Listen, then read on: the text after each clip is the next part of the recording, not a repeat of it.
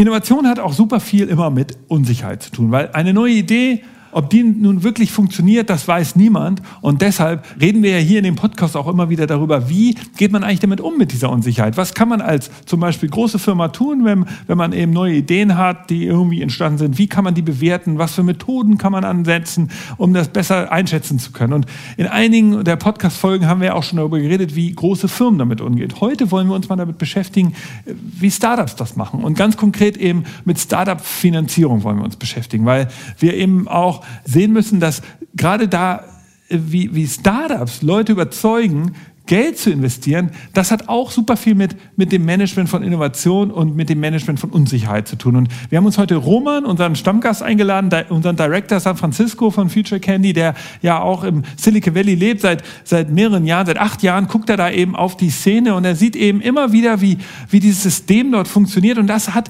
im, im Silicon Valley dort haben die wirklich ein super System, ein, ein eigenes ähm, Bewertungsmechanismus erfunden, um mit dieser Unsicherheit umzugehen. Also Startups Startups müssen sozusagen am Anfang, wenn sie eben die neue Technologie oder ein neues Geschäftsmodell haben und alles noch mega unsicher ist, müssen sie ja Investoren überzeugen und dann natürlich später auch Kunden. Und dafür gibt es dort ein ganz interessantes Prinzip. Und ich bin mir sicher, ihr alle werdet diesen, in diesem Podcast, auch wenn ihr keine Gründer seid, werdet ihr super viel mitnehmen können darüber, wie man Unsicherheit managen kann und wie man eben ein eigenes System entwickeln kann, um Innovation besser zu bewerten. Ein eigenes Unsicherheitsbewertungsmanagement-Tool könnt ihr also entwickeln.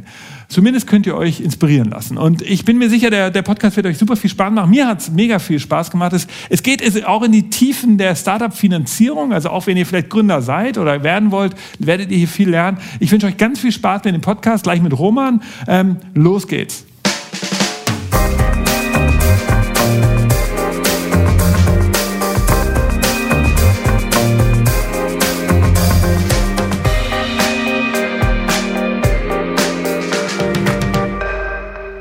Herzlich willkommen im Future Candy Podcast Finanzierung von Innovation. Darum geht es heute aus der Sicht eines Startups. Wir gehen davon aus, ein Startup ist irgendwann mal erfolgreich. Ein Startup hat eine innovative Idee und, und, äh, und gründet sozusagen, begründet eine Innovation, ähm, einen neuen Service, ein neues Produkt, eine neue Business-Idee und im Business aber erfolgreich ist, braucht es Geld. Und, ähm, und da gibt es verschiedene Wege. Und wir wollen heute mal in dem Podcast darüber reden, aus Startup-Sicht. Also wie, wie bekommt man eigentlich Geld, um diese Innovation, die man gründen möchte, erfolgreich zu machen? Und da gibt es verschiedene Wege. Und ich habe ja schon angekündigt, dass wir Roman eingeladen haben, unseren yeah. Director San Francisco.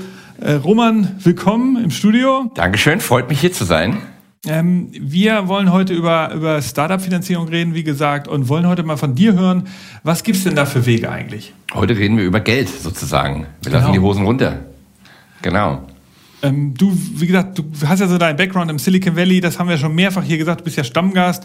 Wir wissen, dass du auch selber Gründer bist, das heißt, du kannst auch so ein bisschen aus dem Maschinenraum berichten. Also erzähl mal ganz kurz, unsere Hörer wissen ja auch einiges schon. Also es ist genau. jetzt ja nicht ich ganz Ich fange jetzt nicht an, was ich gemacht habe und sowas. Das ja, also, erstmal wissen sie was über dich und viele Hörer wissen ja auch, dass man irgendwie externes Geld braucht bei ja. Investoren, aber wir wollen eben diese nächste Ebene erreichen. Also wie geht es ganz genau mit dem Geld bekommen als Startup? Genau, und ganz ehrlich, ähm, ich habe kaum Leute hier in Deutschland getroffen, die wissen, wie Startups wirklich finanziert werden. Also vor allen Dingen im Silicon Valley, also was die Unterschiede sind.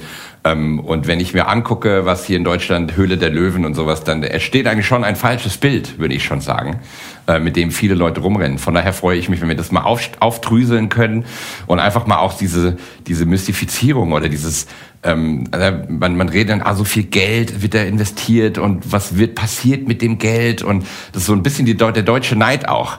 Ne? Wenn, wenn, wenn jemand seine Firma für 300 Millionen verkauft hat, dann kommt immer, ah, das ist die doch nicht wert. Also was ist Firmenwert? Ja, wie wird der festgesetzt?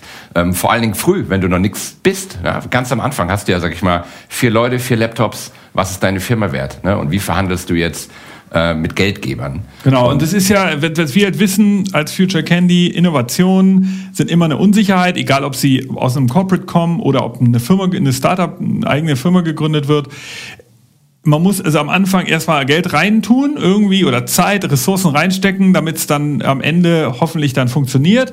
Insofern ist jetzt die Frage, was würde man denn jetzt in Silicon Valley oder ich meine, heute ist das in Deutschland ja sehr ähnlich, was würde man denn jetzt machen als Firma? Also wie kann man denn dann erklär uns doch mal, also was sind so die typischen Wege, wenn man ganz klein ist und anfängt und denkt, ich habe eine coole Idee, wie kriegt man jetzt als erstes Geld? Genau, genau, genau. Also im Endeffekt ist es ganz einfach und so ziemlich das Schwerste, was du als Unternehmer machen kannst. Da ist Geld einsammeln, weil du musst ja andere Leute davon überzeugen, dass sie dir Geld geben. Im ersten Schritt, das wird auch oft dann auch beim Bootstrapping dann auch genannt, also Bootstrappen bedeutet, ich finanziere das selbst. Ja, also ich hole keine externen Geldgeber dazu. Das kann dann entweder eigene Kohle sein, die ich vorher erwirtschaftet habe, oder die Tante, die, äh, die mir irgendwie Geld äh, gibt, oder irgendwelche Freunde.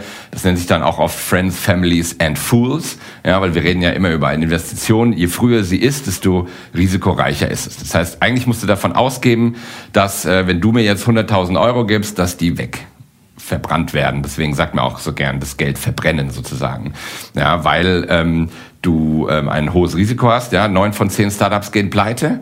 Das heißt, ähm, die Chance, dass dein Geld, dass du das zurückkriegst, ist relativ gering. Okay, das heißt also, das wäre Bootstrap. Ich besorge mir irgendwo Eigenkapital. Entweder habe ich es wirklich selbst als Gründer Im oder bei, Tante. Meiner, bei meiner Tante, die dann Ja. irgendwie sagt, du hier Jung, musst du mir nicht zurückzahlen. Wäre natürlich schön, wenn nicht, dann auch nicht schlimm. So Genau. ungefähr. Dann, dann habe ich idealerweise, das eignet sich natürlich bei Modellen, die jetzt nicht so kapitalintensiv sind, also nicht erfordert, also ich sag mal, Typische Tech. Also wenn du selber programmieren kannst, dann ist es ja noch geiler. Ja, dann brauchst du sogar noch weniger Geld. Dann fängst du halt, ah, hast du deinen normalen Job tagsüber und abends programmierst du irgendwie dein, äh, dein Produkt. Ja, also das ist der Idealverlauf sozusagen, bis du an einem Ende kommst, äh, an, zu einem Punkt kommst, wo du sagst, jetzt ist das Produkt draußen, jetzt kann ich das hochskalieren und jetzt brauche ich nur noch Kohle, um das irgendwie richtig anzufeuern sozusagen. Das ist dann der Idealfall, weil hast du nichts abgegeben. Ne? Deine, deine, deine Firmenanteile behältst du zu äh, 100 Prozent oder von mir aus hast du der Tante und noch einem Advisor ein bisschen was gegeben oder vielleicht einem anderen Co-Founder, aber im Endeffekt behältst du die Anteile für dich und das ist natürlich immer cool, weil je früher du dich von deinen Anteilen trennst, desto teurer ist es natürlich. Okay, und das ist ja der Fall, den wir jetzt mal genauer diskutieren wollen, weil der typische Fall ist ja eher, ich gründe ein, eine Firma und brauche richtig Kohle, Ja. weil ich äh, Richtig wachsen. weil ich richtig Leute einstellen. weil ich im Marketing äh, investieren will, Ja. ich will aber auch Leute einstellen, ich brauche irgendwie spezialisierte Programmierer. Das ich dann muss ich mich an Investoren wenden oder Business Angel und da glaube ich, haben wir festgestellt bei Future Candy auf unseren Silicon Valley Reisen und deshalb wollen wir diesen Podcast ja auch heute machen, äh, dass da viel Halbwissen ist. Du hast das ja, Ja. auch gerade nochmal mit mit der Hülle der Löwen erklärt. Die viele deutsche Manager oder auch Innovationsinteressierte verstehen nicht ganz genau, wie es funktioniert. Die wissen ja, da brauchen irgendwie Geld von Investoren, aber kann, nimm uns mal auf so eine Reise mit. Du hast es ja in San Francisco erlebt, mehrfach, auch bei deiner eigenen Firma und von anderen Leuten, die richtig Kohle eingesammelt haben. Wie funktioniert das genau? Ja. Worauf achten Investoren? Wie, wie, was sind so die Kennzahlen für Startups und dann auch Innovation? Genau. Nimm uns mal mit auf so eine Reise. Was Also- sind die Stufen? Genau, also das erste ist natürlich, äh, ich muss begeistern können für mein Produkt und ich muss, äh, das muss ein Produkt haben, was, invest, was investment ready ist. Ja, also das heißt, ähm, ich habe ja schon gesagt, die Chance ist 9 zu 10, dass dein, dass dein Unternehmen pleite geht. Das heißt, du musst ein Return, musst du mindestens, mindestens das 10 bis 20-fache rausholen. Das heißt, wenn dein Businessplan äh, sagt, ja, also du gibst mir 100.000 Euro und in meinem Businessplan steht nicht drin, dass ich dir eine Million mindestens wiedergeben kann, wirst du nicht in mich investieren. Ja, weil du musst, wenn du nicht immer die Chance siehst, und da ist ja schon die erste Diskrepanz, ähm, das heißt, ein tolles Business aufbauen, mit dem du jeden Tag ein bisschen was abwirfst, das reicht nicht für äh, ein Silicon Valley Investment. Ja, du musst was haben, was richtig skaliert, was skalierbar ist, wo du die Arroganz oder die ähm, äh, das, das, dieses Think Big, ja, dass du so groß denken kannst, dass du wenigstens auf deinem Excel-Sheet sagen kannst, ja, 500 Millionen Umsatz. Okay. Ja. Und dann geht's quasi los. Also das ist deine Firma, die ist jetzt Funding ready, dann gehen wir mal aus. Und dann fängst du an und die meisten Leute denken dann immer an VCs, ja, und das ist ja Venture Capital. Und Venture Capital kommt erst viel später in der, äh, in der, in der Hierarchie oder in der, in der Zeitfolge.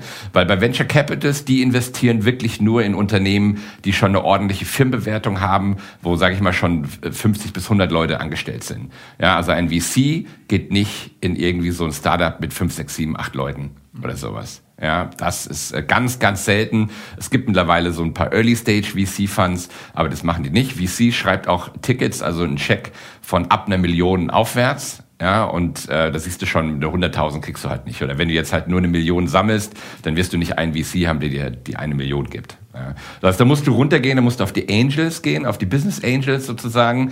Und das sind dann meistens Privatiers, also Leute, die einfach mal ihr Geld gemacht haben. Meistens sind es dann äh, der Ex-Gründer von äh, XYZ, also Leute, die schon in diesem Startup-Ökosystem richtig Geld verdient haben. Und die reinvestieren dann das, was sie verdient haben, reinvestieren die.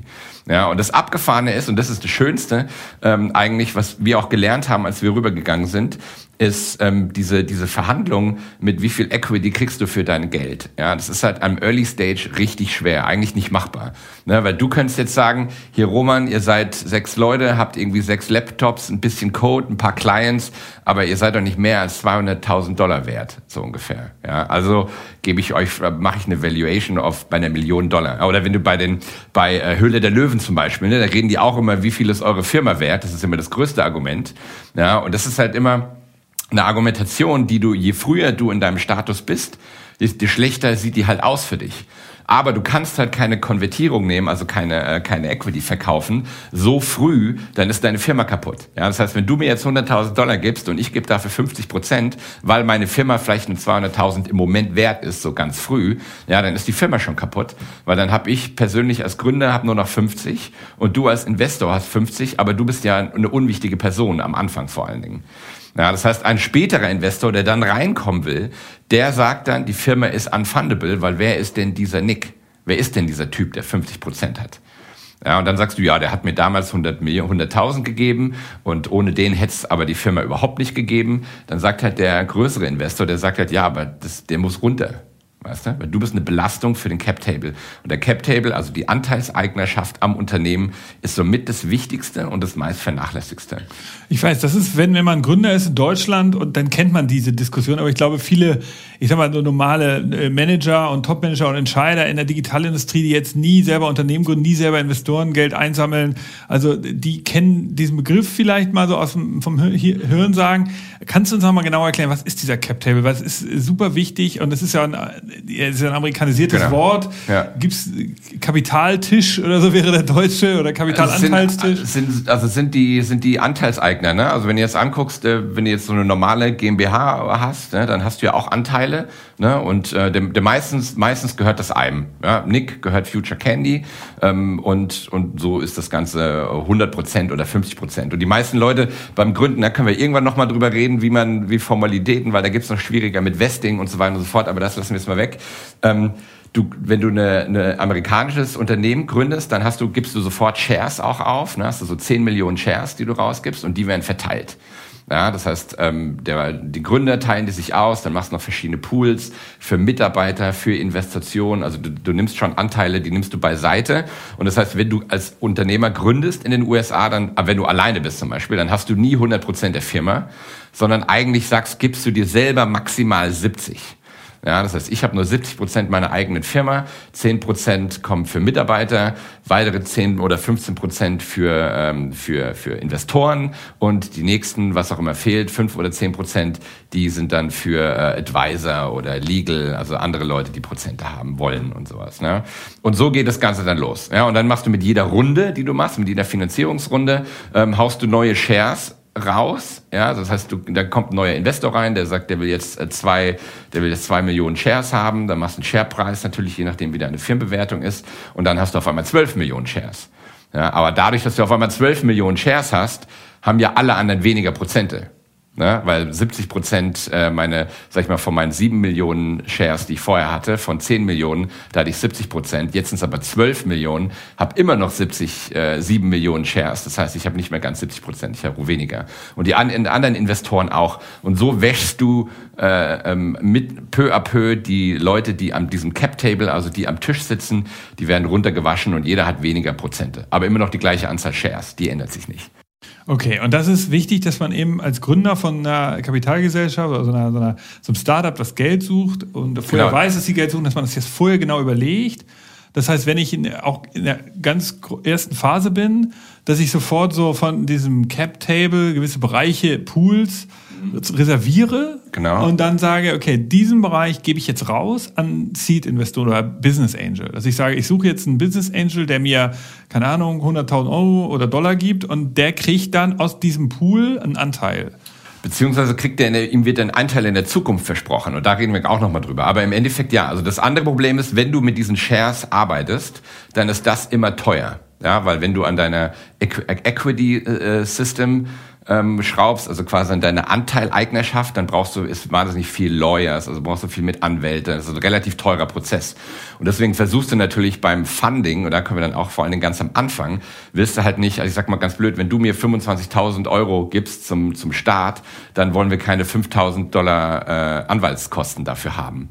Ja, das wollen wir auch nicht, weil die wollen ja die 25.000, die du mir gibst, die sollen ja effektiv genutzt werden. Oder selbst wenn du mir 100.000 gibst. Also du redest jetzt äh, über diese ganz erste Phase. Wenn genau. ich sage, ich gründe jetzt hier ein Softwareunternehmen, ich brauche jetzt mal 25.000 oder 50, Ich brauche 100.000 von vier Leuten, die mir 25 geben zum Beispiel. Genau, so und jetzt gehst du hin zu verschiedenen Business Angels, das sind Leute, die früher Unternehmer waren, die jetzt irgendwie äh, auch selber einen Exit gemacht haben genau. und denen schlägst du das jetzt vor und sagst hier, ich habe ein tolles Business und die kriegen dir auch 25.000, dann wollen die natürlich, äh, dann ist es natürlich auch immer die Frage, am Anfang hast du ja noch keinen Umsatz häufig, genau. du hast auch kaum Kunden, Was du hast auch keine Firma Marke, wert? du hast gar nichts. Ja.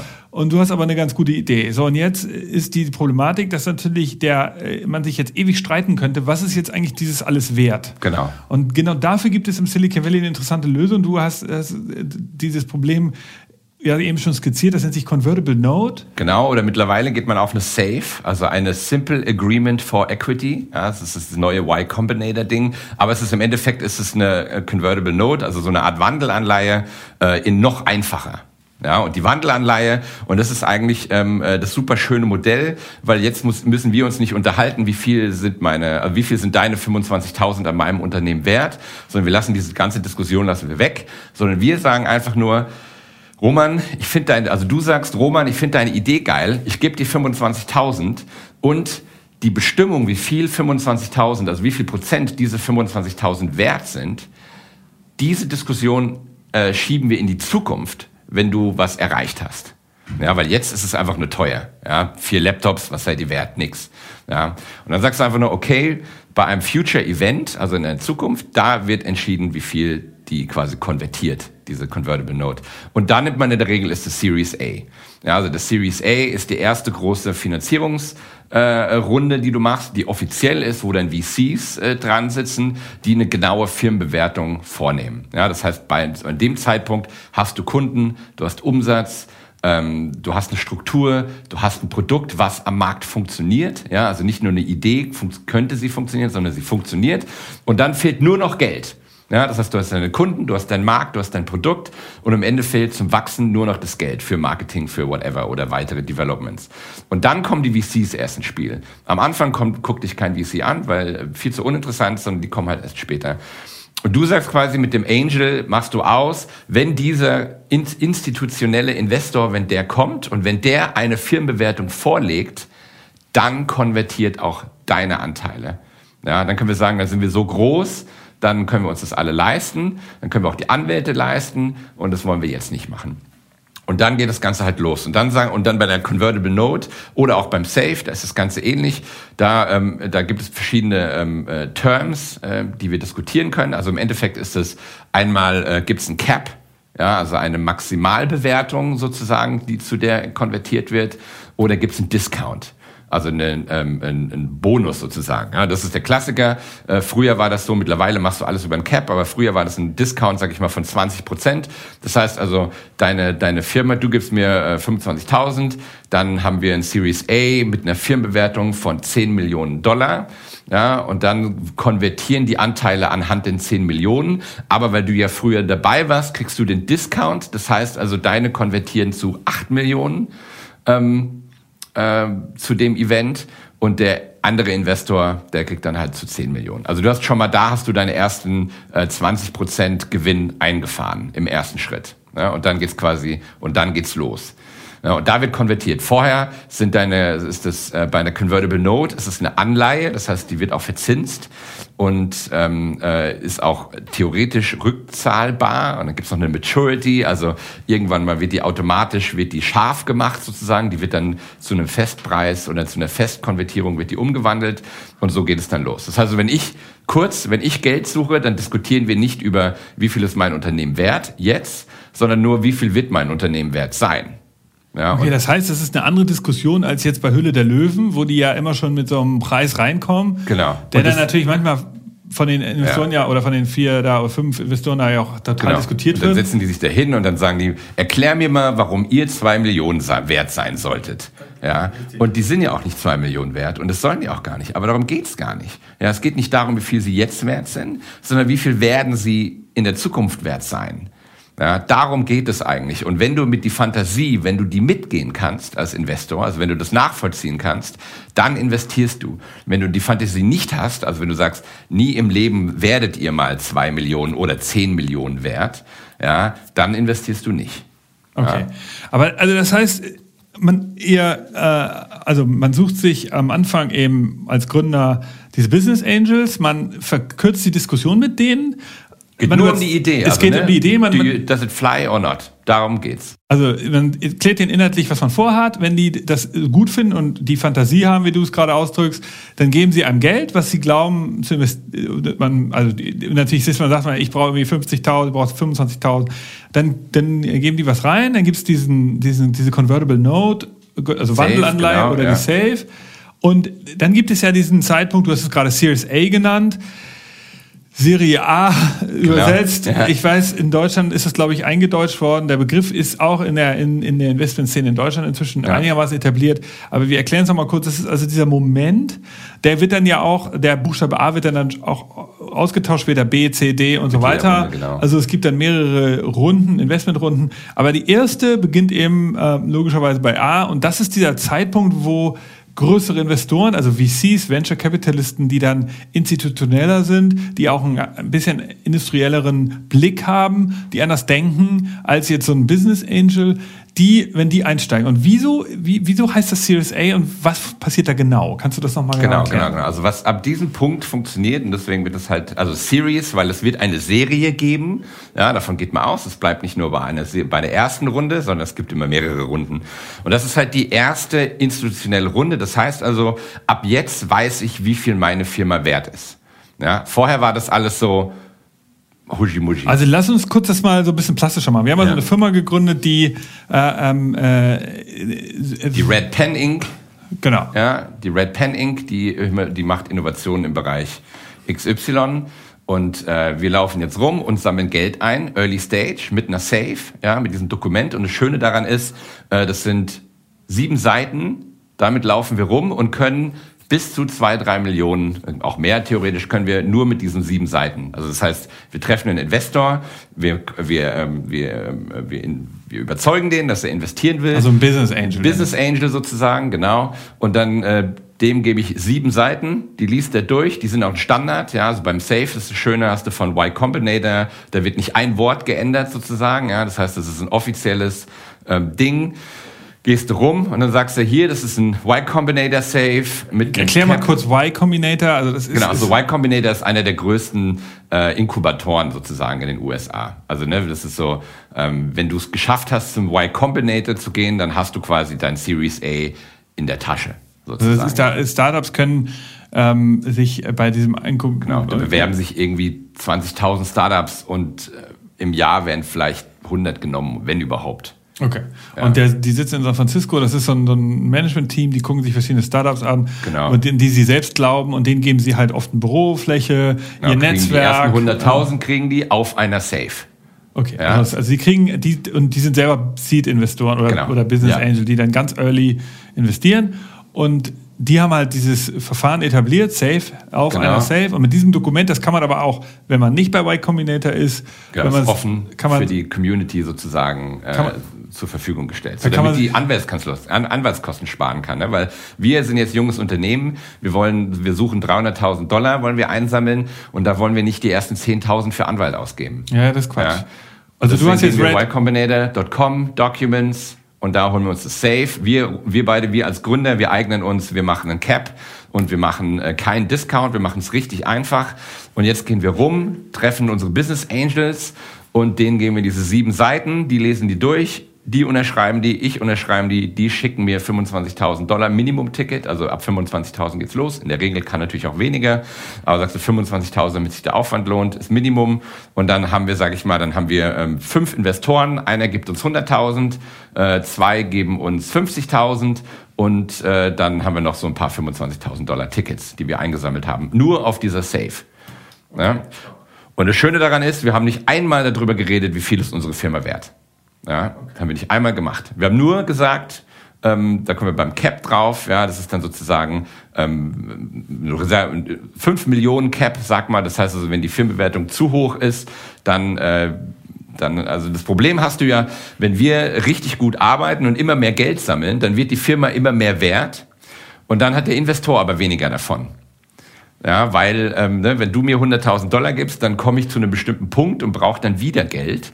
Ja, und das ist vom Investor auch gewollt, weil wenn ich kein weiteres Geld brauche, also wenn ich jetzt ein gutes Business aufbaue, was einfach nur äh, Geld abwirft, ja, dann habe ich ja immer mein, ich will ja meinen Return haben. Ich will ja eigentlich von den 100.000 will ich ja eine Million irgendwann mal überwiesen bekommen. Und ich will nicht irgendwie jeden Monat, will ich nicht 5.000 Dollar oder 10.000 Dollar, also jeden, jedes Jahr irgendwie an Spesen haben. Ne? Und dann gehe ich jetzt los und wir, wir haben jetzt unsere 300.000 Dollar gesammelt und jetzt brauchen wir wieder mehr Geld. Ja, weil die 300.000 Dollar, die sind jetzt aufgefressen und jetzt unterhalten wir beide uns, gehen wir jetzt schon institutional, also ist unsere Firma so weit, dass wir jetzt Series A machen oder nicht? Und dann sagen wir, nee, noch nicht. Wir brauchen noch mal eine halbe Million. Ähm, wir sind noch nicht so weit. Ja, das heißt, wir rennen wieder rum, nehmen wieder ein Safe Jetzt haben wir den Cap aber höher. Vorher war der bei 5 Millionen. Jetzt machen wir den Cap auf 8 Millionen, weil wir sagen ja, wir haben ja ein bisschen was auch gemacht in der Zwischenzeit. Ne? Die Firma ist jetzt, ist, steht ja jetzt besser da als, als vorher, als die allerersten Investoren. Aber es gibt noch keine richtige Bewertung offiziell. Genau, also, es gibt keine Bewertung. Also es ist nur sozusagen, ihr sagt, dass wenn jetzt jemand sich beteiligen will, dann muss er, müssen wir, wir suchen größere Investoren, die mehr Geld reintun. Ja eine Brücke, sagen wir so ein Bridge Loan sozusagen, bis zum Series A. Und das kannst du mittlerweile so viel und so häufig machen, wie du willst. Und das sind dann auch, da gibt es auch wieder spezialisierte äh, Investoren oder ist das auch, sind das die gleiche Wir Kategorie an? Gleiche Kategorie noch. Sind sozusagen genau. meistens Privatiers, die sagen, ich ja. habe irgendwie Geld. Oder das, Family Offices oder sowas. Die, die ja. sagen, ich habe Hochrisiko, äh, äh, habe ich ja. mal, wie gesagt, 100.000 oder 25.000, die ich euch gebe. Ja. Und, und genau, okay. Also wenn du jetzt mal, wenn du jetzt zum Beispiel mal, du hast mal deine Firma für 50 Millionen verkauft und dann sagst du dir, von den 50 Millionen mache ich 5 Millionen Spielgeld und das investiere ich in Startups. In so 100.000 Dollar Tickets, okay. so ungefähr. Und dann machst du pro Jahr, machst du dann 10 oder sowas, ja, machst eine Million im Jahr, äh, die du da investierst. So, das ist so der typische Investor. Ähm, weil, weil die, der Upside wäre, wenn es mal klappt, dass ein Startup wirklich eine Series A macht oder eine Series B, dann ist es. Äh, dann geht's ab. Dann ist es ja. natürlich cool, weil dann hat man als ganz früher Investor, weil dann, wenn den, hat man eben diese durch die durch die Regelung. Cap, ne? Also bei Cap. der Cap zum Beispiel, das nochmal ganz kurz dann auch damit klar zu machen ist, ne? wir haben jetzt zwei Notes gemacht oder zwei Saves, die einen für einen 5 Millionen Dollar Cap und die andere für 8 Millionen Dollar Cap. Da haben wir nochmal Geld eingesammelt und jetzt kommt dieser Series A Event. Ja, unsere Firma geht ab wie Schmitz Katze. Ja, wir haben tolle Kunden, wir verdienen unser Geld und jetzt sagen wir, wir brauchen nicht nochmal 500.000 Dollar, sondern wir müssen jetzt mal einstellen. Ja, wir müssen jetzt zehn Leute einstellen, wir müssen ein Sales-Team aufbauen, wir müssen hier Marketing-Budget, ja, wir brauchen, sag ich mal, einen Werbespot bei, äh, beim beim Super Bowl, ja, und das können wir nicht mehr mit 500.000 Dollar machen. Jetzt brauchen wir Millionen. Das heißt, wir kalkulieren, wie viel Geld brauchen wir. Du versuchst natürlich immer so wenig, also je früher immer so wenig Geld wie möglich und so viel wie nötig einzusammeln. Und wir sagen jetzt, wir brauchen jetzt 5 Millionen Dollar. Ja, die brauchen wir. Ähm, und jetzt gehen wir rum und suchen unsere Investoren, suchen wir drei, vier Funds jetzt, also professionelle ähm, äh, Investoren, die haben meistens Milliarden-Funds, ja, das heißt, die haben Milliarden zu vergeben. Und die schreiben Schecks von 2,5, ab zwei Millionen aufwärts. Und dann sagen wir, okay, cool, wir nehmen also drei Investoren, drei professionelle VC-Firmen, da kann man dann ähm, ne, die äh, kleiner Perkins oder Redshift oder wie die auch immer heißen, ja, ähm, anschreiben, Horowitz und dann sagt mal hier, das ist meine Firma, ich bewerbe mich da auch und ich komme dann durch meine ersten Investoren, die die kennen, ja, die Business Angels, die kennen sich ja auch aus und die sagen dann, hier Horowitz, guck doch mal die Firma vom Nick und vom Roman, die Red Pen Ventures an oder Red Pen Inc., ja, die geht gerade richtig ab und wir wollen das durchziehen. Also dann ist es People Business an der Stelle zum großen Teil. Genau. Man, es ist aber auch der klassische Weg, man, äh, da gibt es irgendwie so eine E-Mail-Adresse, wo man dann sein, sein, seine PDF hinschickt, sein Pitch-Deck. Wo man genau, aber in der Regel ist das, wenn du im Valley bist, dann, also das Ding ist, die Frage ist immer, ab wann sind, bin ich ready? Ja, und die Antwort ist, wenn du dir die Frage stellst, bist du nicht ready. Ja, das heißt also, nur wenn du weißt, dass du ready für Series A bist, dann bist du ready. Ja? Okay. Und das ist ein Moment, wo du wirklich sagst, es läuft alles gut, alles läuft nach Plan, wir overperformen, aber wir müssen jetzt richtig Gas geben, um halt unsere Ziele zu erreichen. Okay, also um das mal einfacher zu, so in, in, in so eingedeutschte Managementsprache, ich habe am Anfang eben diese Angel-Investoren, die, die finanzieren meinen Prototyp von meiner genau. innovativen ja. Idee. Ja. Und dann habe ich vielleicht eine zweite Runde, wo ich so einen ersten, so einen Proof of Concept dann Genau, hab. Testläufe, ersten Clients. Richtig, also genau. ich habe, wahrscheinlich habe ich also einfach diesen, ein fertiges Proof of Concept Modell, ein Product Market Fit, wie man auch sagt. Also, genau. und wenn ich diesen Moment erreicht habe, ich habe das richtige Preismodell, ich habe die richtige Zielgruppe gefunden, ich habe äh, ich habe auch die die ähm, die richtiges richtige Team gefunden, ich habe die inter, internen, internen Prozesse geschaffen.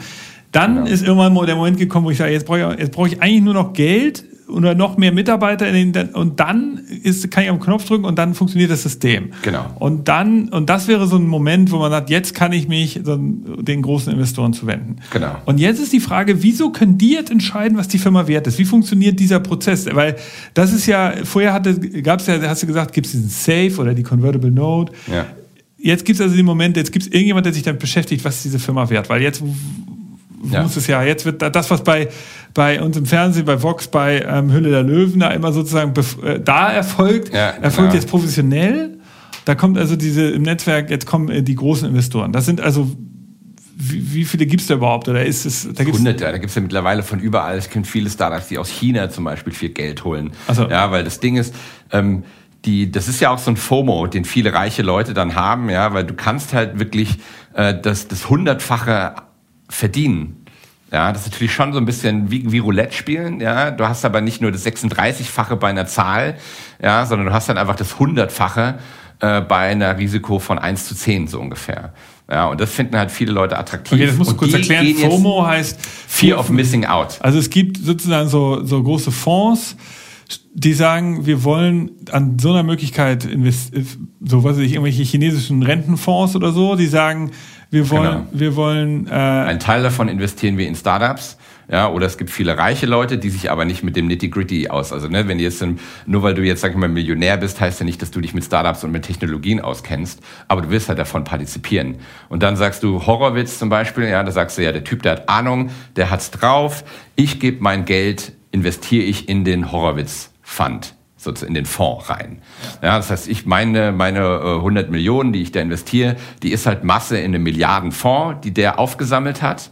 Und ich vertraue dem Team von Horowitz, dem traue ich, dass die das ordentlich einsetzen.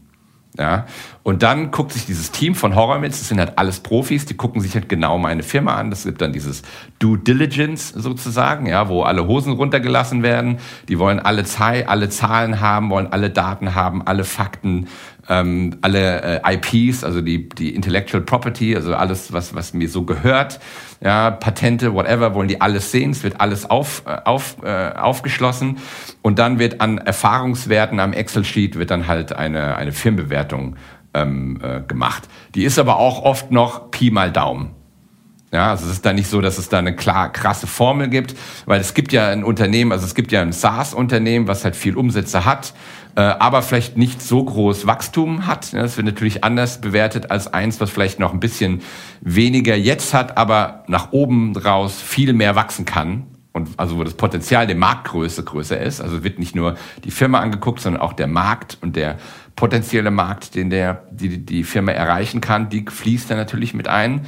Und dann kommt dann natürlich noch dazu, ist ähm, wie die wie, wie so Performance Index ähm, also ne was was sind was ist wirklich machbar? Ähm, KPIs also welche welche Key Punkte da schon drin sind welche noch erreicht werden müssen weil wir sind ja immer noch relativ Early Stage. Wir haben zwar schon einen Markt und wir sind noch draußen aber wir haben noch keine Millionen User oder Nutzer ne? das heißt da ist noch viel da ist noch Fantasie drin. Oder es gibt ja auch Firmen die überhaupt gar keine Einkommen haben ja, also die jetzt einfach so wie, wie Facebook, ja, die halt irgendwie Jahre gebraucht haben, bis die überhaupt mal Geld verdient haben. Ja, oder Snapchat oder wie auch immer. Und die müssen ja auch Firmen bewertet, da muss ja auch Firmen bewertet werden. Also wie viel ist ein User wert? Ja, hast du eine Million User, was bedeutet das in Firmenwert? Ja, und dafür gibt's dann aber auch Erfahrungswerte, weil die Firmen, die machen ja die Horrorwitze, die machen ja nichts anderes. Und dann eigen, eigen, äh, ähm, dann komme ich zu einem Agreement mit meiner, mit dem, mit den, mit den Funds und wir sagen dann, dein Unternehmen ist jetzt 15 Millionen Dollar wert, pre-money. Ja, also bevor die ihr Geld reinlegen, ist es 15 Millionen Dollar wert. Ja, und äh, die legen 5 Millionen legen die rein. Das heißt also meine Pre-Money Valuation, also die ist 15 Millionen bevor die Geld reinlegen und danach sind es 20, weil die ja 5 Millionen reingelegt haben. Ja. Und jetzt geht's ab. Ja. Und bevor die aber ihr Geld reinlegen, werden die anderen Anleihen konvertiert. Das heißt, jetzt fangen unsere Investoren an, die mit einem 5 Millionen Dollar Cap äh, reingegangen sind und mit einem 8, mit einer Safe von 5 Millionen Cap und einer Safe von 8, die werden zuerst konvertiert. Und das Schöne daran ist, dass die jetzt nicht an den 15 Millionen konvertieren, sondern die an ihren Cap ja, weil das Unternehmen ist viel mehr wert, aber den Cap, den die, auf den wir uns geeignet haben, der ist 5 Millionen. Das heißt also, wenn mir einer äh, eine Million Dollar gegeben hat und äh, zu einem 5 Millionen Dollar Cap, dann kriegt er 20 Prozent der Firma, die aber schon 15 wert ist. Ja, hast du trotzdem die 20 Millionen, das heißt, da hast du deinen ersten richtigen Gain. Und die zweite Firma, in die in einem 8 Millionen Dollar Cap reingegangen ist, sagen wir, dem auch eine Million äh, Dollar gegeben, die haben dann, wie viel sind das dann so, 15, 13 Prozent, whatever, ähm, äh, die haben dann die Anteile. Ne? Das heißt also, jetzt für die, unsere ersten Investoren, die diese Wandelanleihe hatten, die haben jetzt ihres erste Mal, haben die wirklich, stehen die auf dem Cap-Table. Ja, vorher okay. hatten die ja nur so ein sieben Seiten Dokument mit einer Unterschrift, die hatten nichts anderes und Geld gegeben. Und jetzt auf einmal stehen die auf dem Cap-Table. Das heißt, jetzt, wenn ich mir die Anteilseignerschaft an, angucke, dann stehen die Investoren von dem, fünf, von dem ersten Safe, die stehen dann mit 20 Prozent drin. Und vom zweiten Safe stehen die dann mit, keine Ahnung, 12, 13 drin. Und jetzt wird, äh, kommt der neue Investor rein, also 5 Millionen Dollar reinlegt, an 15 äh, Millionen ähm, äh, äh, Eignung sozusagen, ähm, Anteil, äh, Wert, ein Firmenwert von 15 Millionen. Das heißt, der hat dann nochmal 33 Prozent, holt er sich von der Firma. Jetzt wird es natürlich abgefahren. Jetzt werden die ersten, werden schon wieder runtergewaschen. Ja, weil wir haben ja gesagt, mit jeder Runde werden weitere Anteile angegeben. Das heißt, der hatte, der Investor hatte mal für kurze Zeit hatte der 20 Prozent, die aus der ersten Runde weil ich ja wieder mehr Shares, ich hatte vorher 10 Millionen Shares und dann habe ich halt nochmal 15 Millionen Shares ausgegeben, also nochmal 20 Prozent an den einen Investor, das heißt, der hat dann so 2 Millionen Shares äh, grob und der andere hat dann 1,7 Millionen Shares. Ja, das heißt, insgesamt haben wir jetzt 13,7 13 Millionen Shares. Und jetzt kommt der zweite Investor rein. Also der VC, der, der große. VC, genau, der große VC, der kommt jetzt rein und der holt sich jetzt halt nochmal 33 Prozent von, von diesen, äh, oder 30 Prozent und das heißt also, wir hauen nochmal 5 Millionen Shares, also für die Mathe, sorry, ähm, könnt ihr alles nachrechnen dann. Also, ähm, 5 Millionen Shares haut der noch mal rein. Das heißt, also mein Investor von A, also von meinem ersten Safe, der hat dann schon nicht mehr 20 Prozent, sondern hat dann nur noch 18 Prozent. Ja, weil der wird runtergewaschen. Und ich als Gründer natürlich auch und alle meine Mitarbeiter auch. Wir haben zwar die gleiche Anzahl von Anteilen, aber alle weniger Prozentzahl, weil ja wieder mehr draufgekommen sind. Ja. Und jetzt haben wir unsere Anteile. Das heißt, ich weiß, ähm, die vom ersten Safe, die haben irgendwie 2 Millionen Shares, die anderen haben 1,7 Millionen Shares. Und jetzt haben wir auch einen Share Price. Ja, wir wissen ja, wie die Firma ist 15 Millionen wert. Das heißt, wir können ausrechnen 15 Millionen durch äh, durch zwei Millionen, wie ich wie, ich, wie die Investoren von der ersten haben. Und da können wir sagen, das ist der Firmenwert, den die haben. Jetzt könnten die theoretisch auch verkaufen.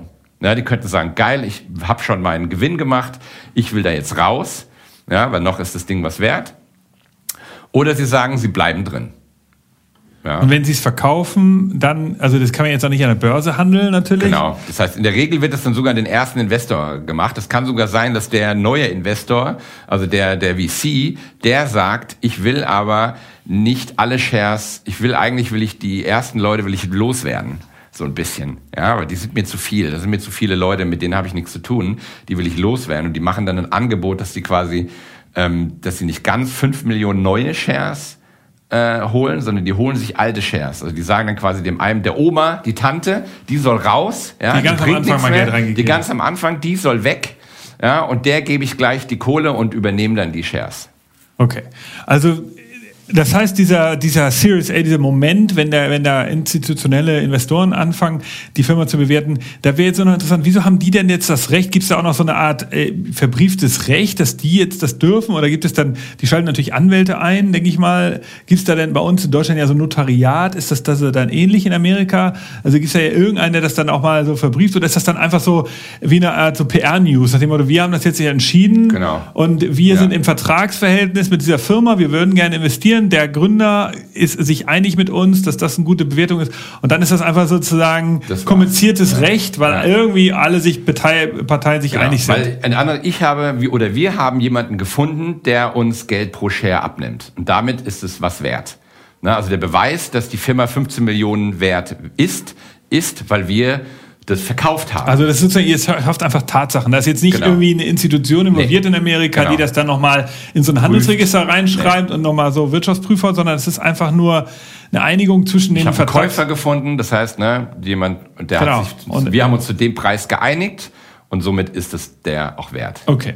Und äh, das heißt also, äh, die, die diese Diskussion ist ja dann auch nicht ganz trivial. Das heißt, wenn man jetzt Gründer ist von so einer Firma, die ja. von Anfang an Investoren sucht, dann muss man sich ja auch darauf einlassen. Also ja. das ist ja auch, ich sag mal, Handwerkszeug, das man mitbringen muss. Ja. Das sollte man vielleicht nochmal sagen. Also wenn ich heute äh, Startups-Gründer sein möchte, dann muss ich auch einen Teil meiner Arbeitszeit darauf verwenden, immer erstmal die Investoren suche, also das ganz am Anfang, ja. diese mit dem Safe rumlaufen, auf irgendein, auf Events abends oder auch im Büros, tagsüber irgendwie meine Idee pitchen, dann später eine längere Zeit dann mit so einem VC verbringen. Also das kann ja sogar mal 20, 30 Prozent der Jahresarbeitszeit auffressen das ist ein Fulltime-Job. Fulltime. Also das muss man auch beachten. Ja, also das absolut. heißt also für Gründer, die eine Firma oder die oder auch äh, Leute, die sagen, ich will, will, in so eine Firma rein, ja. die müssen sich das überlegen, dass der Geschäftsführer oder die, die Gründer häufig sehr viel Zeit mit sowas verwenden und nicht ja. am Produkt arbeiten genau. können.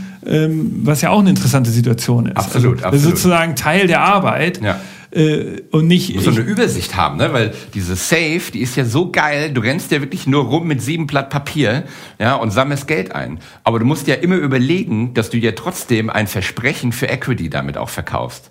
Ja, das heißt, du kannst dann auch nicht zu viel einsammeln, obwohl das halt cool ist. Ja, wir rennen halt rum mit unseren sieben Dokumenten und sagen, geil, nochmal ein Ticket für 50.000 Euro. Da haben wir der nächste Investor, da haben wir 100.000 und irgendwann müssen wir aber sagen, hier, wir können nicht unsere ganze Firma hier verkaufen. Ja, weil du kommst ja dann auch in so ein Ding rein und wenn du dann FOMO hast, also ein Fear of Missing Out, dann kommen die ganzen Investoren und die sagen sich ja, ach, der hat schon so viel eingesammelt, das, der, also da ist schon eine bestimmte Bestätigung ist schon drin. Der erste Investor ist immer der schwierigste. Na, aber wenn du dann schon drei, vier hast, dann kannst du zu neuen Investoren kannst du sagen, sagen, ja, die und die und die, die haben schon investiert, dann sagt der, ah, okay, wenn der investiert hat, dann investiere ich auch. Das heißt, Je, je, je später du im Fundraising-Prozess bist, desto einfacher ist es dann Geld ja, einzusammeln. Und dann wahrscheinlich. Und dann musst du aufpassen, weil du ja die Übersicht verlierst, ja, wie viel du an, an, an Equity versprichst, weil du hast es ja nie wirklich getan. Du hast ja nie Equity wirklich abgegeben. Du rennst ja nur mit sieben Seiten rum. Und dann musst du dann immer aufpassen, okay, wie viel ist der Cap und was ist passiert. Und jetzt kommt natürlich das andere, was passiert, wenn du die Firma, wenn du das Series A dann bei einem anderen Wert machst. Ja, also du hast ein Cap von 5 Millionen und du basierst es dann darum. Ein Cap ist sozusagen die eine virtuelle Einigung, die du triffst. Die höchst die Höchsteinigung, also quasi, ne, wenn du jetzt die Firma ist 15 Millionen wert, aber die äh, aber die Firma wird an dem Cap, also an den 5 Millionen, wird die äh, äh umgewandelt. Ne? Das heißt also, ich habe ja, der Investor, der mir eine Million gegeben hat, der wird jetzt nicht an 15 Millionen ähm, äh, wird er umgewandelt, sondern der wird an 5 Millionen, weil das mein Cap ist. Wenn jetzt aber die Firma 3 Millionen wert ist, ja, dann ist es ja unter Cap, ja, dann ist die eine Million 33 Prozent wert. Aha. Ja, und da muss ich natürlich immer aufpassen, wie wir dieses zukünftige Event, wie sieht es aus? Das muss natürlich immer höher sein als der Cap im Idealfall. Ja, also es müsste dann schon mindestens sechs Millionen sein, damit sich das Ganze lohnt.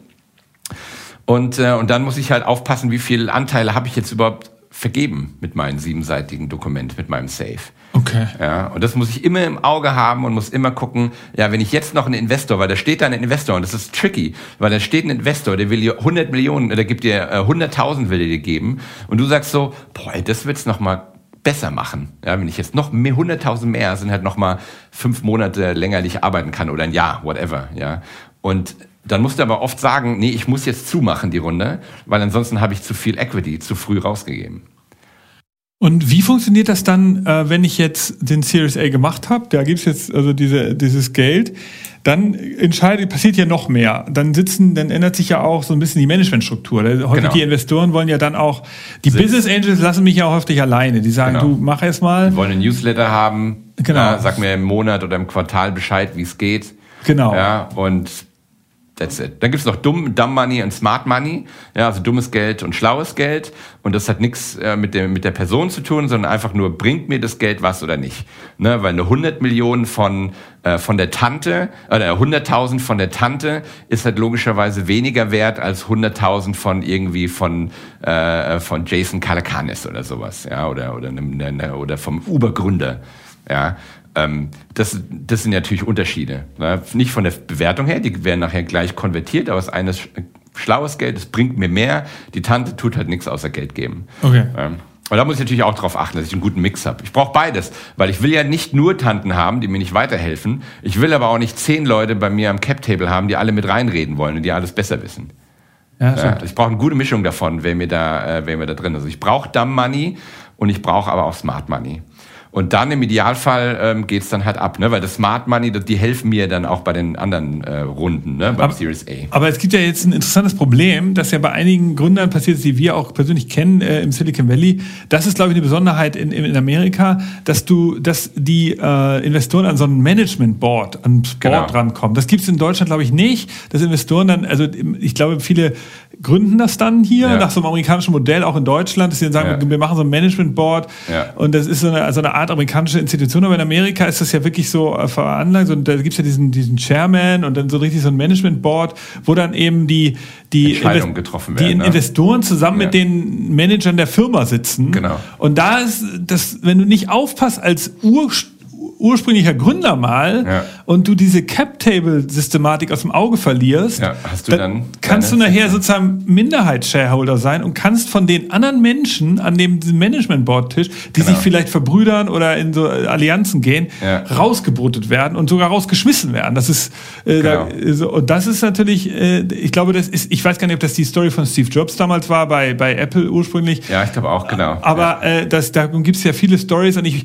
ich weiß konkret, dass Mark Zuckerberg sich mit, der wurde darauf hingewiesen von dem Sean Palmer Ja. auf dieses Problem. Ja. Da gibt es ja auch in dem Film für, für, von David Genau, Fincher, genau, also genau. Social Networks, Ja. gibt es ja diesen, diesen, diese, diese Story darum herum. Da ist das der Hintergrund, dass er Sean Palmer ihn äh, äh, darauf hinweist, dass er auf seinen vertraglich auf diese seine auf den Recht am Boardtable sitzen zu dürfen bestehen muss.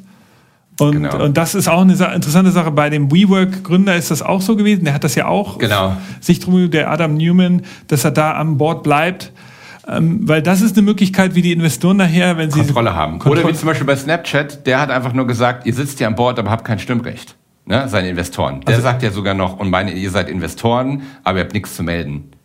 Ja, Okay, der hat das die- gleich so vertraglich Der ausgestaltet. gleich genauso nach dem Motto, ihr habt äh, ohne Stimmrecht, habt ihr, habt ihr Shares. Ah, genau. Aber der das kannst du natürlich Fall- nur machen, wenn du so eine geile Firma hast, ne, wo die Leute dich mit Geld bewerfen wollen und du halt sagen kannst, wenn ihr wollt, müsst ihr meine Bedingungen akzeptieren. Genau, aber der, das muss schon, da musst du schon extrem glücklich sein. Genau. Ansonsten ist der Fall eben, die Investoren sagen, okay, meine, wir geben dir Geld, aber unter gewissen Bedingungen. Also das ist der ja umgekehrt. Genau, der Typ, der mir 5 Millionen gegeben hat von, von Horowitz, ja, der sagt, ich will eine Person an Bord haben. Die will müssen das. Wenn wir das Ganze nochmal noch mal von ganz, sobald du in den USA gründest, ja, gründest du quasi so eine Art AG, ja, weil du hast ja gleich Shares, ja, du hast gleich Anteile und du hast auch gleich ein Management Board. Ja, das heißt, du hast ein Board of Directors, einen Vorstand sozusagen, quasi mit dem ersten. Und selbst wenn du zwei Gründer bist, dann hast du drei Vorstandsmitglieder. Äh, es gibt den äh, Finance, den CFO, dann gibt es den äh, CEO und es gibt einen Secretary. Ja, und selbst wenn du zwei Personen bist, dann hast du diese drei Leute, dann ist dann der CFO ist Secretary in einer Person,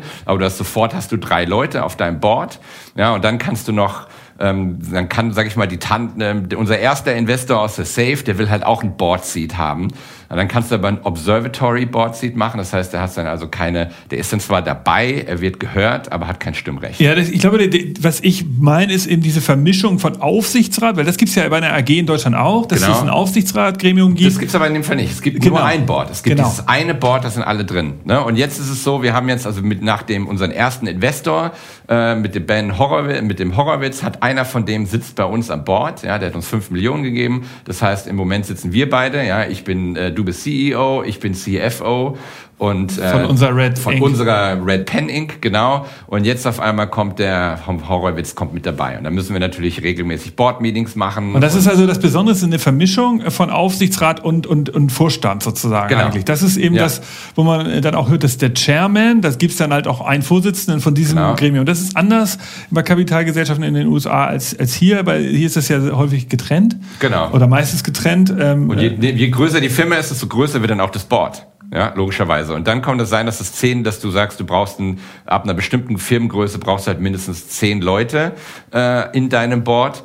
Und dann wird's natürlich, dann wird's natürlich abgefahren, ja, weil dann kommt's ja, dann kommt ja, hast du gerade gesagt, die, äh, wie der der Gründer eh schon im Business abgelenkt ist durch Finanzierung, durch allem drum und dran, der muss sich dann auch noch sein Board bauen. Ja, und dann muss er natürlich aufpassen, dass sich die richtigen Leute ins Board holen, ja, die dich, die ihn dann am Ende nicht rauskicken. Ja, weil wenn du zehn Leute hast, ja, und die haben Stimmgewalt äh, von, sag ich mal, äh, du hast drei Leute, die haben irgendwie über 50 Prozent von deiner Firma und die können halt Sachen entscheiden gegen den Vorstandsvorsitzenden. Ne? Die, die schmeißen dich dann halt raus und dann äh, können theoretisch. Deswegen musst du bei der Besetzung des Boards musst du immer aufpassen, dass es Leute sind, die dir loyal als äh, Gründer. Als, als Gründer, genau, genau. Das heißt also, selbst wenn du den, den Horrorwitz-Typen, ja, dann sagst du, okay, wir sind zu zweit und der hat einen, aber der, der spricht nur für 20 Prozent der Firma, ja. Das heißt, wir haben den Rest, haben wir noch unter Kontrolle. Und je mehr Leute dann an diesem Tisch mit dran teilnehmen, ja, und ihr auch mehr Prozente dann natürlich haben, dann irgendwann mal sind Roman und Nick von unserer Red Pin Inc., wir haben halt nicht mehr die Stimmenmehrheit, ja, das heißt, wir müssen dann auch immer mehr überzeugen, natürlich. Ja, und wenn wir dann irgendwie was haben, zum Beispiel einen Verkauf oder, oder einen Merger, dann äh, muss das Board entscheiden und die entscheiden vielleicht gegen uns. Ja. Okay, und dann, dann, wenn ich jetzt super erfolgreich war, also ich habe jetzt sozusagen der, die Prototypenphase mit meinen anfänglichen Investoren, dann die Pro Proof of Concept Phase, jetzt bin ich in der ganz normalen Business Phase. Jetzt habe ich also was Geld bekommen, ich leg los. Und jetzt äh, gibt es irgendwann diesen Moment Series B und Series. Genau. Das heißt, wir merken jetzt, die 5 Millionen, die sind verbraten. Genau. Ja? Aber das Business läuft trotzdem Aber gut. Aber das Business läuft richtig geil. Es geht ab wie Schmitz Katze. Und wir brauchen jetzt einen neuen Headquarter. Wir brauchen jetzt auch, also wir brauchen jetzt auch noch mehr Dependancen. Wir brauchen ein Sales-Team in Lateinamerika und in Europa. Und das kostet uns mindestens 20 Millionen Euro. Die brauchen wir zusätzlich zu den Einnahmen, die wir haben. Ja, und dann gehen wir rum und machen das Series B und wir sagen, hier, wir wollen jetzt 20 Millionen Dollar einsammeln. Ähm, und dann kommen Meistens machen die Horrorwitze dann wieder mit. Ja, der sagt dann quasi, das war geil. Hier in der nächsten Runde bin ich auch wieder dabei. Und dann kenne ich noch den kleiner Perkins. Ja, den habe ich mal auch, der guckt euch auch mal die Firma an und dann äh, machen wir hier weiter. Ne? Das heißt, der Tisch wird dann weiter von Interessenten, weil es geht ja richtig ab bei uns. Und äh, dann sammeln wir 20 Millionen Dollar ein und dann einigen die sich wieder oder wir einigen uns dann auf eine Bewertung von 100 Millionen. Ja, und das heißt also, wir geben nochmal 20 Prozent ab. Äh, also das Unternehmen gibt nochmal 20 Prozent ab. Oder beziehungsweise wir hauen neue Shares rauf. Das verbessert die, wieder den Anteil der Verbessern wieder die anderen, genau. Die Tante, die ist jetzt, die hat ja vorher mal so 10 Prozent, die ist jetzt vielleicht nur noch bei 5 oder so. Aber die, die Firma ist natürlich jetzt auch 100 Millionen wert. Genau. Das, heißt, das heißt im Endeffekt, Ne, es gibt so ein, so ein altes Saying, das heißt, uh, better to have a little bit of something big than a lot of nothing. Ja, und das ist natürlich dann dieses, diese, diese, diese Mentalität. Und wenn es gerade abgeht, dann freue ich mich über jede 0,2 Prozent oder um jede Share, was ich habe, weil das natürlich Mehrwert ist.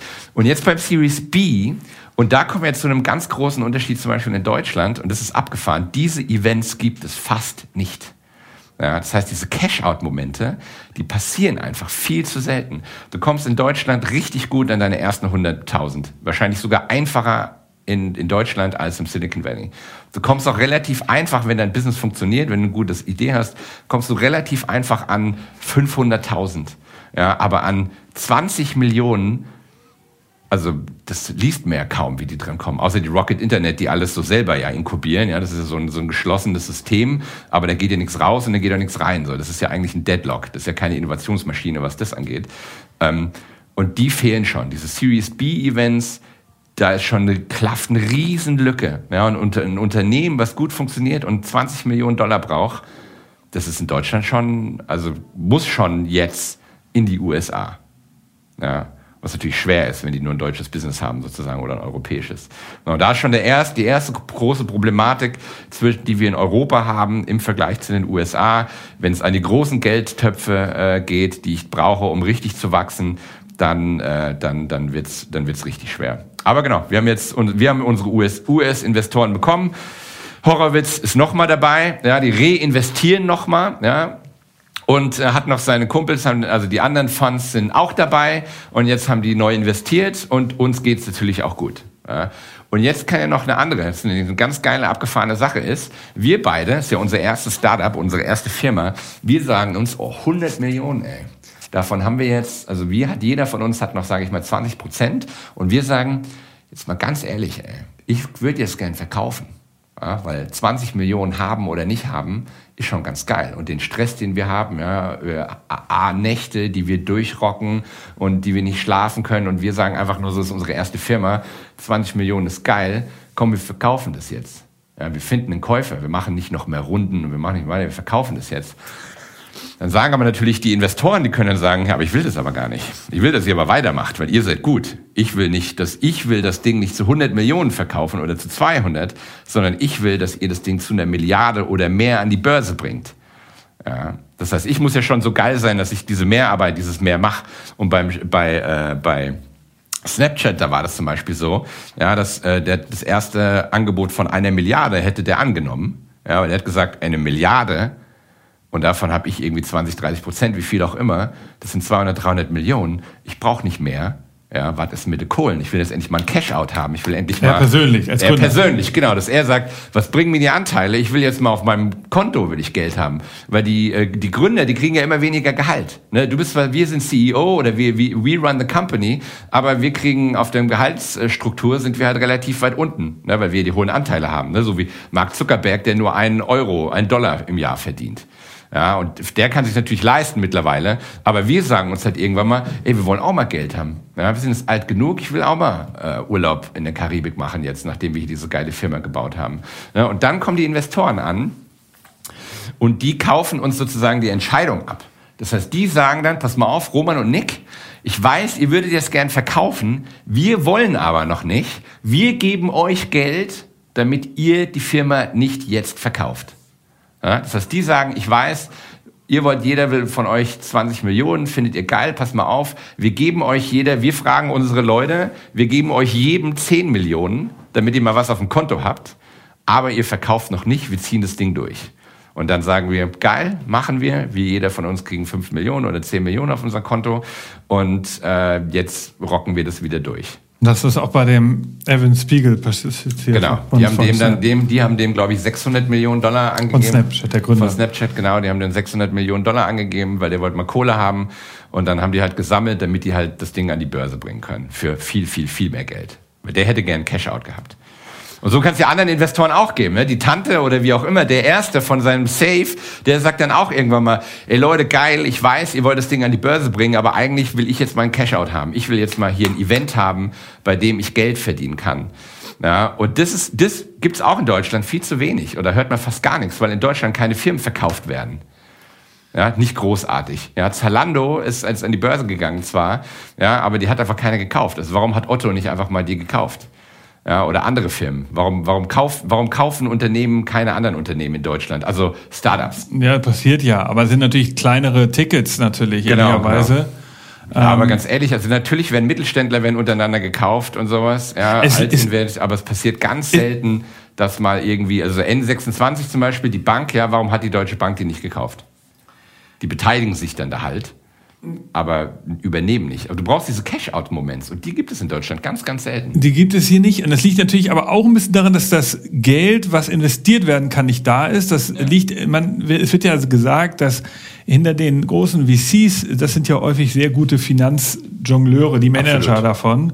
Und die wiederum besorgen ja auch Geld, das sie investieren können. Das ist ja nicht deren privates genau. Geld, sondern die gehen natürlich zu äh, sehr, sehr großen Rentenfonds zum Beispiel ja. oder Versicherungen, die halt ihr äh, ganzes Vermögen, ihre Assets, die sie über ihre, äh, ihre Policen einsammeln, die müssen die ja irgendwie verzinsen. Und die gehen dann unter anderem auch eben zu, zu Startup-Investoren und sagen, ey, hier holt doch nochmal so ein Google raus. Wenn wir ein Google, ein Facebook, ein großes Ding haben, dann äh, könnt ihr, haben wir ja wirklich einen richtigen Zinsgewinn. Genau. Aber ähm, die dazwischen sind ja auch geil. Ne? Also wie gesagt, ein Kumpel von mir, der hat seine Firma für 300 Millionen an Twitter verkauft. Ja, und ich meine, davon hat, liest die hier nichts. Ja, weil solche Deals passieren halt auch irgendwie 10, 20, 30 pro Woche drüben. Ja, oder jeder oder ein anderer äh, Bekannter von mir, der hat seine Firma für 30 Millionen verkauft. Ja, und äh, an Dropbox, glaube ich, oder an Box.com. Ja, und ich meine, das kriegst du hier auch nicht mit. Aber das ist ja ein geiler Cash-out-Moment.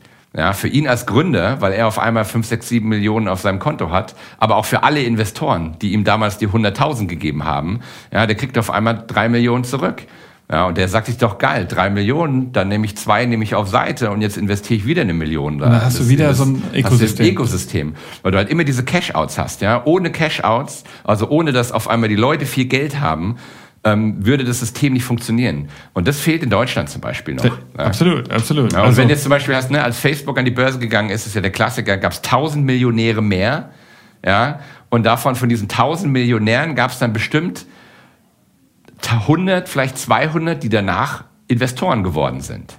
Weil sie halt, weil sie genau. halt jetzt das Geld hatten. Und dann ja. sagen die, dann mache ich weiter. Das ist ja geil. Ne? Wenn die einmal im Casino angefixt worden sind, dann bleiben die halt da.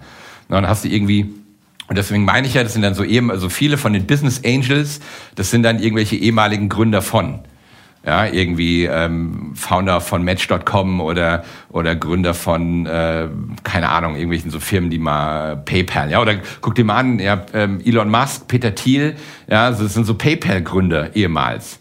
Ja, die haben einfach irgendwann mal angefangen, mit eine Firma zu bauen, die haben die teuer verkauft und die haben dann nicht gesagt, geil, jetzt mache ich Urlaub, jetzt mache ich einen locker, sondern die sagen, geil, ich mache weiter. Ja, das Geld, was ich jetzt eingenommen habe, was ich durch meine erste Firma verdient habe, das reinvestiere ich wieder. Und dadurch hast du diesen ganzen Cycle, die, dadurch läuft diese Maschinerie, die läuft halt quasi dadurch rund.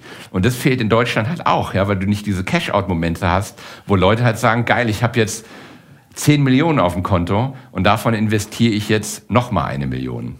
Ja, das stimmt. Also das ist, ist glaube ich, äh, und es ist natürlich auch nicht, also es ist einmal gibt es diese Momente nicht, dann ist es auch nicht so bekannt, wie das funktioniert. Also diese Sachen, die du ja jetzt hier so erzählst in dem Podcast, dass man sich auch mit einer Wandelanleihe, dass man, dass man halt so so Einigungen treffen kann, ja auch, dass man sagt, du, ich gebe einfach nur 10.000 Euro, selbst als ganz kleiner Investor ja. äh, in so einem Seed-Moment könnte man ja auch sagen, ich gebe 10, 50 oder äh, ich muss ja nicht ohne mich auf Equity, weil in Deutschland, also ne, ich habe in Deutschland wie gesagt noch keinen getroffen, ähm, auch von Leuten, die sagen, sie investieren, reiche Mittelständler, wie auch immer, und die irgendwie dieses Safe akzeptieren. Ja, aber die wollen halt immer sagen, Momente mal, ich will für etwas, für Geld will ich was haben, gib mir Prozente. Und dieses sieben Seiten Dokument, in dem quasi steht, du kriegst nichts, nur irgendwann mal vielleicht in der Zukunft, das, da haben viele Deutsche schon richtig Probleme damit zu machen. Ja, weil da hört schon auf, weil der Deutsche, der will, so wie der, äh, so wie bei der Höhle der Löwen, die wollen halt haben, ich gebe dir 100.000 Dollar für 20 Prozent meiner Firma. Das wollen die Leute haben.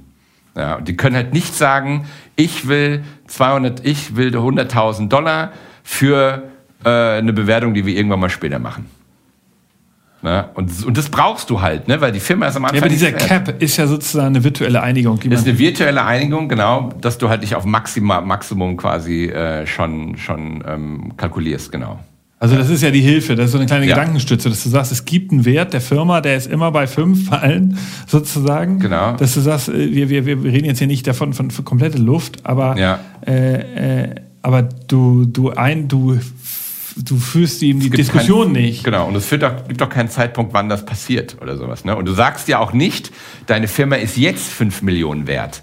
Ja, das machst du ja auch nicht. Du sagst ja nicht, beim Cap sagst du ja nicht, wie viel ist meine nee, Firma nee, jetzt ja. wert, sondern du sagst einfach nur so, irgendwann mal machen, seid ihr bestimmt fünf Millionen wert. Das ist, und dadurch ist halt die Hilfe. Dass du genau. sagst, also ich, ich investiere jetzt hier nicht in eine Firma, die am Ende nur 100.000 wert ist, sondern ich investiere immer in ein Business, das darauf abzielt, fünf, man, die Gründer versprechen mir, dass sie in die Richtung gehen. Genau. Fünf Millionen. Wenn es nachher vier Millionen sind, dann haben sie, sind wir zumindest nah dran, aber es ist so wie so ein Anker, der da genau. hilft. Meistens machst du dann aber, änderst du die, du kannst die Terms ja auch wieder im Hinter, kannst sie wieder hinten drum ändern. Ne? Also ich kann ja dann sagen, moving forward kann ich sagen, äh, hier pass mal auf, ihr habt das zwar so unterschrieben, aber äh, dann mache ich die Firma dicht, weil ich das nicht machen kann. Ja, ich, ich brauche Geld, ich brauche eine Million, hat alles länger gedauert, alles ein bisschen komplizierter und ich kann die, ich muss eine Pricing Round machen und äh, also dieses so eine Art Series A aber ich kann nicht dich konvertieren zu dem, wie ich mit dem Investor das ausgemacht habe. Und dann gehe ich zurück und sage dann, Digga, pass mal auf, tut mir leid, du hast zwei Möglichkeiten. Entweder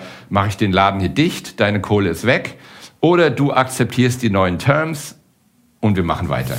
Also was man heraushört, ist, dass es ja echt äh, ein eigenes ja. Business ist sozusagen, dass man als ja. Gründer spielen muss. Das ja. ist also Innovation, das Finanzieren von Unsicherheit ist es ja, eigentlich so. Ein System zu schaffen, dass, dass die Unsicherheit, das Risiko irgendwie minimiert, dass, dass allen Leuten ein bisschen Sicherheit gibt äh, oder zumindest äh, vorgaukelt auch in gewisser Weise, aber zumindest äh, auch Sachen vereinfacht, weil sonst, äh, wenn man sagt, ja, meine Innovation, die ich jetzt hier gründen will, die ist das und das wert, dann können wir uns die Haare, äh, genau. können wir uns ja wirklich streiten, dass wir uns die Haare aus, ja. aus raus rausreißen. Das ist ja alles irreell. Ja alles und deshalb finde ich das System interessant, immer zu hören, wie es im Silicon Valley ist. Ich glaube, was jetzt interessant wäre, was wir ja jetzt sozusagen nicht weiter verfolgt haben, was passiert eigentlich am Schluss? Und der Schluss für viele der ganz großen Investoren ist ja der IPO, also der genau. Börsengang. Da, das ist sozusagen ja das, was ein Venture Capitalist häufig vor Augen hat. Oder eben natürlich die zweite Möglichkeit wäre ein großer Exit an, an eine der großen Tech-Firmen, wenn man über eine Tech-Innovation redet, dass ein VC sagt, oh, das könnte was für Google sein. Ja. Und dann, die kaufen uns das nachher für irgendwie zwei, drei Milliarden ab. Ähm, äh, das, das sind dann Diskussionen, die sollten wir vielleicht beim nächsten Mal im nächsten Podcast ja, genau, führen. Genau, genau, genau. Aber ähm, super interessant. Ich hoffe, ihr habt alle was mitgenommen. Ich, ich fand äh, äh, eben sehr interessant zu sehen, so was es für Möglichkeiten gibt, wie gut das System sein kann. Äh, Im Silicon Valley ist es ja echt schon sehr ausdifferenziert. Äh, es hilft eben, äh, dieses Risiko, zu, diese, diese Diskussion zu vereinfachen. Es äh, hilft, das Risiko zu managen, Innovationen sind immer irgendwie eine gewisse Unsicherheit und dadurch ja. halt Risikomanagement. Und es hilft halt auch irgendwie ähm, zu sehen, wie viel Zeit man als Gründer da reinstecken muss. Das ja. ist halt eine richtige Management. Und wir haben ja nur gekratzt. Ne? Also wir haben ja sind noch nicht immer tief rein. Wir haben noch nicht über Vesting geredet. Wir haben noch nicht über die Maturity geredet. Ja, wir haben noch nicht über also Discount haben wir auch nicht so richtig rein. Ne? Also es ist ja, wenn man wirklich nur an der Oberfläche sozusagen ein bisschen gescratcht und das geht natürlich viel mehr. Aber das Geile ist, wenn man sich damit beschäftigt, also wenn, wenn man mal raced, dann kriegt man das, wird einem so schnell eingeblaut, also weil das ist halt, weil jeder halt auch darüber redet und da, der Austausch und, und man lernt das so schnell, aber man muss sich halt damit beschäftigen. Ne? Und weil du, weil du akzeptierst einfach die, die Erfahrung der 20 letzten Jahre Silicon Valley, die, also was da alles so durchgelaufen sind, warum das ist es. Du diskutierst dann halt nicht mehr, warum ein Safe, ja, was ist der Vorteil, was ist der Nachteil, sondern wenn das das wenn das das ist, was das Silicon Valley jetzt gerade macht, dann ist das auch das Beste, was im Moment machbar ist. Also. Weißt du? Das heißt, da ist schon so ein Grundvertrauen, deswegen macht dann halt Y Combinator auch die Dokumente quasi zugänglich für alle, weil die einfach nur gesagt haben, das ist das allerbeste Dokument zur Startup-Finanzierung im Early Stage im Moment. Ja, und da musst du nicht mehr diskutieren, machst du jetzt eine Convertible Note oder ein Safe, ja, also das sind ja auch Unterschiede, weil der ist die, sag ich mal, die, die Katze ist vom Tisch. Ja, also wenn wir jetzt neue Finanzierung machen, dann machen wir nicht mehr Convertible Note, die wir die letzten fünf Jahre gemacht haben, sondern jetzt machen wir Safe. Okay. Und jeder Investor ist damit auch d'accord, also obwohl er weniger Rechte hat. Das ist ja das Geile. Ja, der hat ja weniger Rechte. Bei der Convertible Note hast du ja mehr, hast ja, das ist ja, ist ja wieder Anleihe. Und jetzt geht's wirklich nur sieben Seiten, da ist, äh, und das war's. Ja. Wow, also ich hoffe, wir konnten unsere Hörer so ein bisschen begeistern. Ich hoffe, ihr habt, ihr habt was mitgenommen. Ich muss sagen, es ist super spannend auch zu sehen, wie sich das verändert, das Silicon ja. Valley, wie das sozusagen auf die neuen Anforderungen reagiert.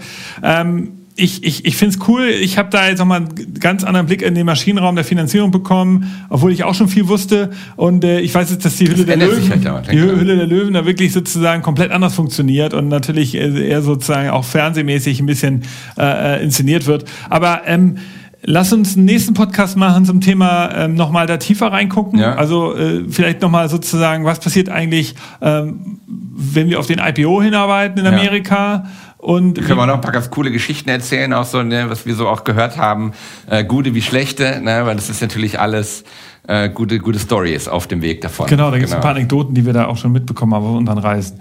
Okay, wenn ihr Fragen habt, schickt mir eine E-Mail an nick at futurecandy.com oder an roman at futurecandy.com. Der wird äh, sich sicher gerne dazu äußern. Auch vielleicht hat er Ideen, wenn ihr eine Idee braucht, wie man euer Startup finanzieren kann. Ansonsten genau. ähm, bleibt uns gut gewogen. Wir hören uns hier demnächst im nächsten Podcast. Bis dann. Tschüss. Tschüss.